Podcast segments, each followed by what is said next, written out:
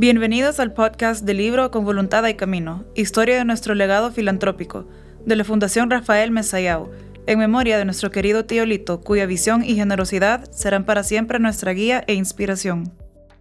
Este podcast ha sido narrado de manera muy especial por miembros de las distintas generaciones de la familia Mesayao. Seamos parte de la solución. Roberto H. Murray Mesa, presidente de la Fundación Rafael Mesayao. Construir puentes para unir voluntades y caminos ha sido desde siempre el gran desafío de todas las generaciones de la familia, tanto para realizar nuestros sueños empresariales como para multiplicar las bendiciones que hemos recibido.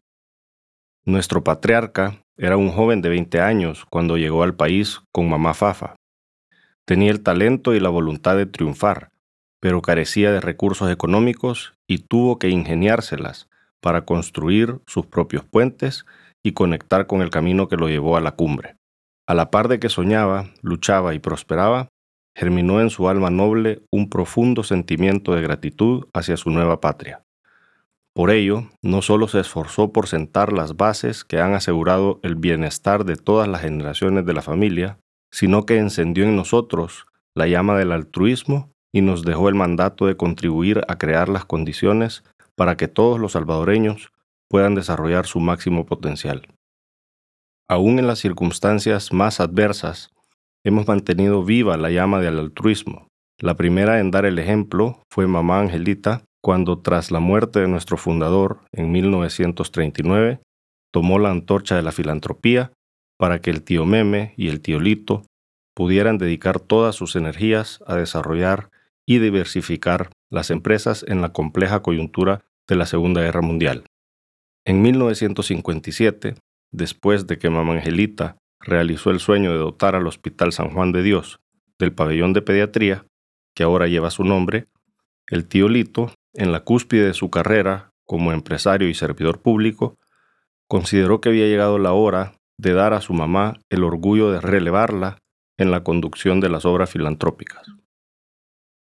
En la década de 1960, el tío Lito se entregó a la realización de diferentes obras de altruismo de alto impacto, en las que involucró a una gran cantidad de miembros de la familia.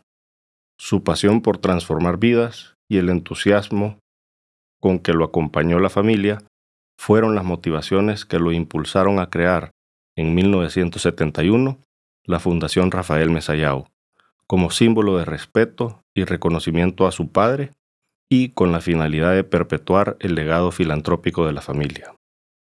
Así comienza la historia de nuestra fundación, de la mano de un ser humano de cualidades excepcionales como hijo, empresario, filántropo y líder de nuestra familia.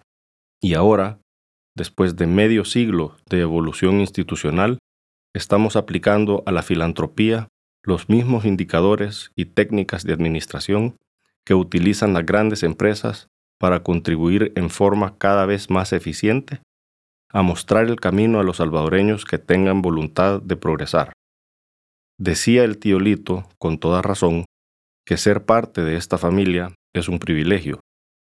Por lo tanto, a todos nos corresponde trabajar juntos para combatir la marginación y la pobreza como única vía para construir un El Salvador próspero, justo y sostenible, donde se desarrollen nuestras empresas vivan nuestras familias y se realicen nuestros hijos.